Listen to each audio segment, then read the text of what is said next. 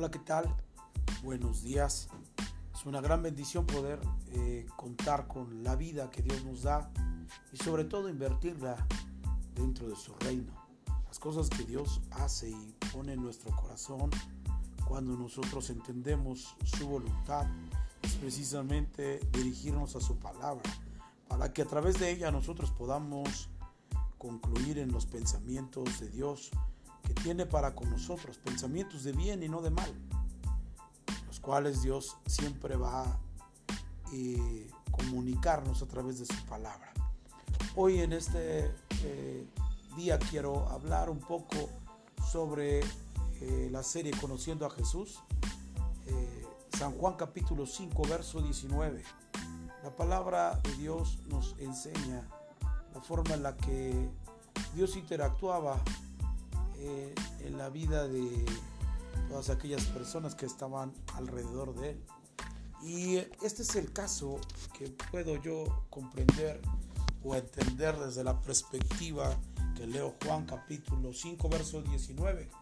Una perspectiva de autoridad que es delegada al Hijo, de parte de Dios al Hijo, a nuestro Señor Jesucristo. Y el verso 19 dice así, Respondiendo, respondió entonces Jesús y les dijo, de cierto, de cierto os digo, no puede el Hijo hacer nada por sí mismo, sino lo que ve hacer el Padre. Porque todo lo que el Padre hace, también lo hace el Hijo igualmente. Y esto me lleva a pensar que cada una de las cosas que nosotros veíamos hacer al Señor Jesús en cada uno de aquellos capítulos en los que vemos cómo Jesús interactúa para ayudar al hombre, es porque realmente tenía la revelación de, verlo hacer en Dios. Y esto me lleva a pensar que una de las características que nosotros debemos de tener en la, en la comunión con Jesús es precisamente identificar ese principio. Que nada de lo que nosotros hagamos lo podamos, lo podamos hacer bajo nuestras propias fuerzas o en nuestro propio entendimiento. El Señor nos da una una enseñanza muy clara, que nada de lo que él hacía lo hacía por sí mismo, sino que tenía la capacidad de poder conocer y entender lo que Dios quería que hiciera. Y esto es algo muy contundente en la vida ministerial, que cada uno de nosotros podamos tener la habilidad de poder preguntarle a Dios sobre lo que Él quiere hacer aquí. Tendríamos bastante éxito y poco fracaso con respecto a este tema.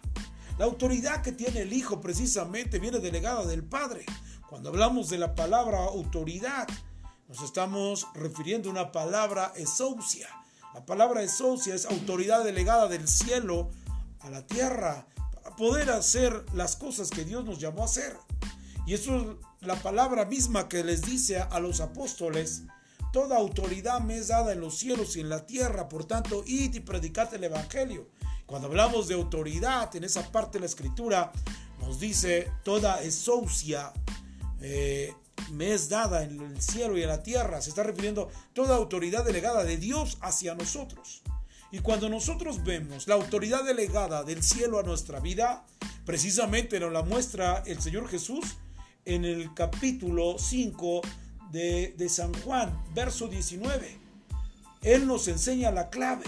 Él nos dice que nada de lo que hacía lo hacía porque Él así lo decidía, sino que cada una de las cosas que Jesús hacía aquí era porque Dios le se lo había revelado. De manera que Él escribe en el verso 19, Jesús les dijo, de cierto, de cierto os digo, y ahí está, en esta, en esta parte de la escritura, de cierto, de cierto digo, está reafirmando lo que Él realmente tiene como clave para tener victoria aquí en la tierra. No puede el Hijo hacer nada por sí mismo. Y esto me interesa que nosotros podamos aprenderlo. A veces nosotros hacemos lo que nos parece bien. Y esa es una de las cosas que a veces nos traba tanto en la vía de nuestro crecimiento para con Dios y nuestra comunión con Él. La escritura dice que en el libro de jueces la gente hacía lo que bien le parecía. Y por eso es que Dios tiene que levantar jueces para juzgar a la gente que hacía lo que a ellos les parecía bien. Y algo que debemos de entender en la escritura nos enseña que la regla de fe y conducta que nosotros debemos de tener está precisamente en la escritura o en lo que nosotros conocemos Biblia. Por eso es importante que nosotros podamos comprender cómo es que Dios quiere hacer las cosas contigo y conmigo. Dios tiene vertientes de manera sorprendente que muchas veces nosotros nos van a parecer increíbles, pero eso es la manera de actuar de Dios. Por ejemplo, Dios en una ocasión va con un ciego, escupe en la tierra, hace lodo y se lo pone en los ojos de ese ciego. Y entonces le dice, ve a lavarte al estanque o vete a, lavar eh, los ojos. Y cuando él se lava, él recibe la vista. Quizás en la mente una persona pudiera ser de una manera eh, no correcta lo que hizo el Señor Jesús. Pero ahora yo entiendo que San Juan capítulo 5, verso 19 nos está diciendo que todo lo que él hacía era porque Dios se lo había dicho que lo hiciera. Aún eso que acabo de nombrar, el Señor se lo comenta a Jesús y Jesús lo hace. Y eso es muy importante. El éxito que nosotros podamos tener con respecto a lo que Dios nos llamó a hacer es precisamente lo que nosotros podamos entender del cielo aquí a la tierra.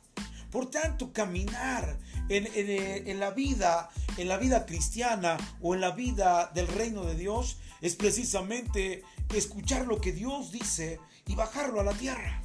Y Él lo dice, no puede el Hijo hacer nada por sí mismo, sino lo que ve hacer al Padre. Y esto me interesa que, tú y yo podamos eh, reflexionarlo y meditarlo. Porque a veces en la vida no interactuamos con éxito en las cosas que hacemos. Y a veces debemos de ser honestos con cada una de las cosas que a veces no nos funcionan. Y debemos de entender que no hemos escuchado a Dios, que no hemos visto hacer a Dios en el cielo las cosas que nos revela para hacerlas en la tierra. Porque el, el Hijo claramente dice que nada puede hacer por sí mismo sino lo que ve hacer al Padre. Y esto significa revelación. Dios tiene que revelarnos las formas en las que Dios quiere que interactuemos aquí en la tierra. Uno de los éxitos mayores es que Jesús tenía comunicación con el Padre y el Padre le revelaba los planes que quería hacer aquí en la tierra. A veces hemos pensado que lo que nosotros pensamos y hacemos puede ser lo mejor y a veces omitimos la comunión que tenemos con Dios. Todas, las, todas las cosas que hagamos aquí en la tierra requieren de comunicación con Dios. Y esto nosotros lo llamamos comunión. Lo llamamos una interacción que tenemos con el Padre. Porque de esa manera tendremos la habilidad de conocer sus planes y bajarlos a la tierra. Y miren lo que sigue diciendo. Porque todo lo que el Padre hace, también lo hace el Hijo igualmente. Y esto nos revela el éxito que tenía el Señor Jesús. No podía fallar porque tenía la comunicación con Él. Y esto me salta una cosa. Si tú y yo conocemos a Dios como Dios, quizás no podamos entenderlo como Padre. Porque conocer a Dios como Dios, irremisiblemente, las cosas que nosotros eh, hagamos y fallamos, entonces no tendríamos nosotros eh, el sentido de una oportunidad de volver a hacerlo. Porque si nosotros conocemos a Dios como Dios, la Biblia dice, porque la paga del pecado es muerte, mas la vida de Dios en Cristo Jesús es vida eterna. Por eso es que Jesús siempre hablaba del Padre. Porque hablar del Padre como nuestro Dios nos genera la habilidad de poder conocer su corazón y sus planes y también el entender a cada uno de nosotros, aun cuando fracasamos, Él siempre nos va a motivar para levantarnos.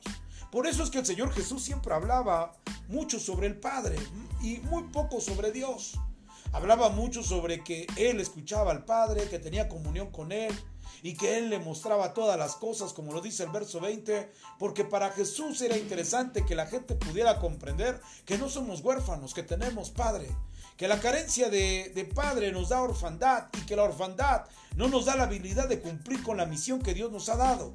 Por eso es importante que nosotros podamos entender cuál es el paradigma que que el Señor Jesús nos deja y la primera característica es que Él nos enseña a tener Padre. Porque el Padre ama al Hijo y le muestra todas las cosas que Él hace y mayores obras que éstas le mostrará de modo que vosotros os maravilléis. Interesante, si nosotros somos hijos, nosotros tenemos Padre, entonces ese Padre nos puede proveer todo lo necesario. Y esto nos enseña que, que, cuando nosotros somos hijos no tenemos por qué preocuparnos de nada. Pero cuando nosotros somos huérfanos, entonces estamos a expensas de los demás. Pero es muy importante la enseñanza que Dios nos da, el paradigma que nos enseña, comunicación. Número dos, que el Padre siempre está dispuesto a modelarnos y a estar al pendiente de lo que nos de que lo que nosotros nos hace falta. Mire el verso 21, dice, porque como el Padre levanta a los muertos y les da vida, así también el Hijo a los que quiere da vida. Y esto es interesante. Nosotros podemos y, mirar que el deseo del Padre es precisamente levantarnos. Del lugar en el que te encuentres, Dios quiere levantarte y hacer de ti un hijo exitoso que tenga vida. Y eso es una de las características de tener Padre, que el Señor pronuncia vida en nuestro corazón. Mire lo siguiente, verso 22, porque el Padre a nadie juzga, sino que todo el juicio dio al Hijo. Para que todos honren al Hijo como lo honra el Padre, el que no honra al Hijo no honra al Padre que le envió. Y otra vez aquí volvemos a entrar a un sentido de dimensionar lo que era Jesús. Jesús era un enviado. Y escúcheme bien lo que dice la palabra, el que no honra al Hijo, no honra al que le envió. Es decir, Dios envió, Dios envió a su Hijo y la gente que pueda honrar al Hijo también honra al Padre y viceversa. De manera que nosotros debemos de entender que lo que el Padre hizo con el Hijo es la vertiente de su amor para con nosotros. Y de esta manera nosotros entender que la actitud del Padre es precisamente tener amor hacia nosotros. Y esto lo manifiesta en que el Hijo murió en la cruz por cada uno de nosotros y podamos nosotros entender que el que honra al Hijo honra al Padre que le envió. Jesús fue enviado y de esta manera Dios lo envió para sanar, Dios lo envió para salvar, Dios lo llevó para que tú y yo pudiéramos comprender la misión que era de salvación a nuestra vida era el enviado. Verso 24 dice, de cierto, de cierto os digo que el que no oye mi palabra y crea el que me envió tiene vida eterna y no vendrá condenación más, ha pasado de muerte a vida. Y cuando yo leo este pasaje salta a mi mente que Dios envía a su Hijo y le da la habilidad de mantener a través de él la vida eterna en las personas que creen. Pero aquí me, me salta una idea. El Señor Jesús siempre tiene en mente y un objetivo para lo cual Dios lo llamó. Y Él lo llamó con esa actividad de poder transmitir vida eterna y no llegar a la condenación, sino de pasar a muerte a vida. Y esto es una misión que todo enviado nunca debe de olvidar. Si Dios a ti te envió algo, lo más importante es que tú entiendas que Dios te ha llamado para llevar a la gente a la vida eterna. ¿Y cómo lo hacemos? A través de la enseñanza de la palabra. Y que no vengan ellos a condenación, sino que pasen de muerte a vida. Porque ese es el ejemplo que nos dio el Señor. Y de esta manera nosotros estaremos haciendo la voluntad de Dios. Porque es importante que tú y yo tomemos en cuenta para qué Dios nos envió. Dios nos envió para que donde hay tinieblas se pueda poner una luz que alumbre precisamente al que está en oscuridad. Y dice el verso 25, de cierto, de cierto os digo, viene la hora y ahora es cuando los muertos oirán la voz del Hijo de Dios y los que la oyeran vivirán. Mira qué bendición. Dios se da, manda enviados a lugares de muerte para prolongarles vida, para sacarlos de muerte a vida. Eso es una de, las vías tan hermosas que Dios tiene gente que envía a lugares tan complicados para mantenerlos de muerte a vida, de, llevarlos a, un, a, una habilidad de entendimiento de muerte a vida. Y esto es lo que marca todo enviado. Todo enviado que no tiene esto, entonces no es un enviado de Dios. Porque verso 26 nos dice, como el Padre tiene vida en sí mismo, así también ha dado al Hijo el tener vida en sí mismo. Y también le dio autoridad a hacer juicio por cuanto es el Hijo del Hombre. No os maravilléis de esto, porque vendrá la hora cuando todos los que están en los sepulcros oirán su voz. La palabra del Señor Jesús siempre trajo vida a los muertos. La escritura nos enseña que para eso apareció el Hijo de Dios, para deshacer las obras de las tinieblas. Las tinieblas traen muerte, pero la luz nos da vida. Y los que hicieron lo bueno, verso 29, saldrán a resurrección de vida, mas los que hicieron lo malo, a resurrección de condenación. Y en esto quiero concluir. El Señor Jesús nos, nos dice, vuelvo a repetir en San Juan capítulo 3, verso 16, de tal manera amó Dios al mundo, cada dado su Hijo unigénito, para que todo aquel que en él cree no se pierda, mas tenga vida eterna. Y ahora el verso 17 dice, porque no envió Dios a su Hijo al mundo para condenar el mundo. Entonces es importante que nosotros podamos entender que Dios jamás envió a Jesús para condenar el mundo. Pero el mundo se condena a sí mismo por la única vertiente de no creer en el Hijo de Dios. Y eso es muy importante. Dios sigue enviando gente para que las personas puedan recibir una palabra y saltar de muerte a vida. Pero a veces la gente no lo cree. A veces la gente no valora a la gente que Dios ha enviado para transmitirle una verdad que pueda liberar el estado de muerte y darles un estado de vida. Entonces interesante, concluye este, este verso 29 eh, de San Juan capítulo 5 diciendo, mas los que hicieron lo malo a resurrección de condenación. Hay dos tipos de resurrección que podamos ver, la resurrección de la vida, que son aquellos que creyeron en el Señor Jesús y que pueden tener la habilidad de ser salvos, pero también hay la resurrección de condenación, la gente que no recibió la palabra del enviado y que por esa palabra fueron condenados. Y qué terrible que Dios haya enviado gente alrededor de tu vida y tú no hayas hecho caso. Y cuando Dios te llame al, trono blanco y, y, te llame para que tú des cuentas de tus hechos buenos o malos, Él te diga, te envié a tal persona, pero tú no le hiciste caso. Y ahí entonces mucha gente se arrepentirá por, porque Dios le proveyó a alguien que le pudo haber dado la habilidad de tener de muerte a vida una oportunidad. Sin embargo, es tiempo de reflexionar y meditar que todo el esfuerzo de las personas que Dios levantó y que Dios llamó para ir y compartir la palabra de salvación y muchos no la aceptaron, un día se arrepentirán. Por eso es que la gracia del Señor sigue siendo manifiesta. Y lo que yo quiero terminar y concluir con esto es nunca perdamos el sentido de las oportunidades que Dios nos presenta. Dios nos presenta oportunidades increíbles en las cuales tú y yo debemos de ser eh, en la buena palabra oportunistas en el sentido de saber que Dios nos lo está mostrando y nos está abriendo la puerta para que nosotros ingresemos. Es un tiempo importante en el que tú y yo podamos meditar hacia dónde vamos. O vamos para resurrección de vida o vamos para resurrección de condenación. Pero no hay más. Y de esta manera quiero concluir haciendo una oración en el cual nosotros meditemos la, la vida del Señor Jesús cuando Él fue enviado de la manera en la que nosotros debemos de aprovechar lo que el Señor Jesús nos provee. Gracias Señor por esta hermoso, por este hermoso eh, mensaje, el cual tú nos puedes abrir otra vez el entendimiento a través de tu palabra en esta serie Conociendo a Jesús. Podamos seguir abriendo nuestros ojos espirituales para cada día aprender más de nuestro Señor Jesús.